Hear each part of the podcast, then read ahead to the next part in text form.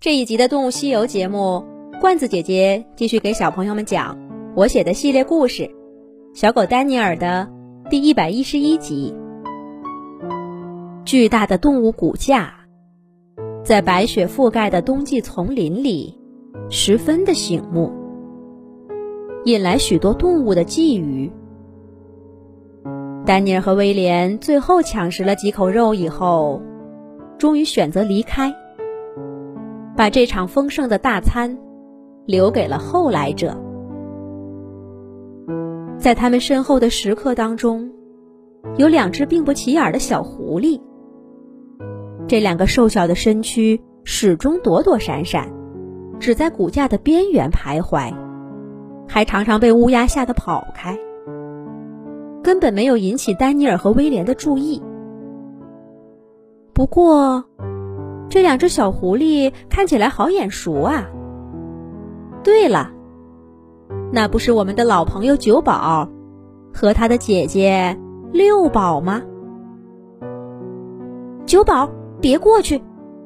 那只狐狼看起来好凶啊！姐姐九宝躲在一棵松树的后面，呼唤着要跳出去的九宝。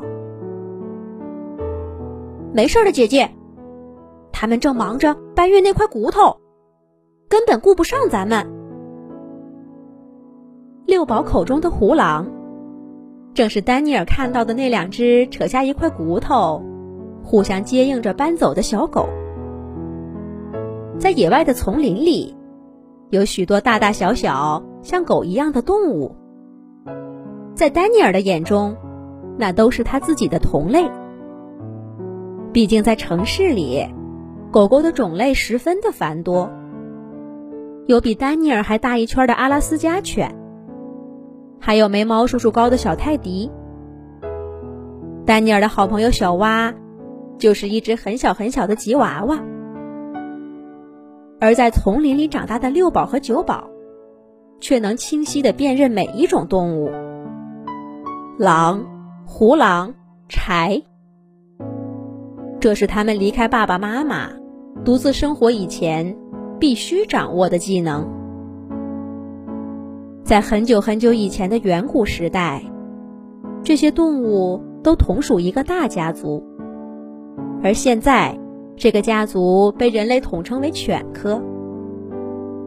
随着岁月的流逝，它们渐渐分化出不同的动物。作为这个大家族中体格最弱小的狐狸。他们必须对每种犬科动物都保持着警惕。不过今天，这份警惕可以稍稍放下，因为那对虎狼夫妇的运气很好，在丹尼尔和威廉的眼皮底下，在跟一群鸟类的激烈争夺中，他们俩意外的抢到一块多肉的骨头。现在，两个人急于把骨头运回家，喂饱孩子们。对留在这里的争抢，并不感兴趣。九宝和六宝一开始还一边吃，一边警惕地盯着胡狼夫妇，生怕他们杀个回马枪。六宝尤其害怕，就在几天前，他刚刚被另外两只胡狼追捕过，差点没命。就是那一次，小狐狸六宝。深深的领会到胡狼的狡猾。他们说停下来，那不一定是真的停下来，更有可能是在设一个圈套，准备更危险的攻击。不过今天这两只胡狼，却真的是头也不回的走了。至于那些秃鹫、海鹰和乌鸦，没错，灰色的秃头鸟是秃鹫。黑色的是海鹰。这些家伙，并不需要一只狐狸太过担心。六宝终于放松下来，还顽皮的甩甩尾巴，敲了敲九宝的头，把大口吃肉的九宝给吓了一跳。反应过来的小狐狸笑嘻嘻的追打姐姐。两只小家伙。好像又回到了跟爸爸妈妈在一起的时光。不过，终究是独立生活了。他们俩很快停止游戏，重新小心翼翼地观察着周围的环境。这一个多月来，生活教会两只小狐狸的太多了。我们独立啦，我们长大了，我们再也不是爸爸妈妈的跟屁虫了。一个多月前。四只小狐狸站在高高的山岗上，发出成长的誓言。他们正是小狐狸九宝和他的哥哥姐姐们六宝、七宝和八宝。这些话被秋风吹进爸爸妈妈的耳朵里。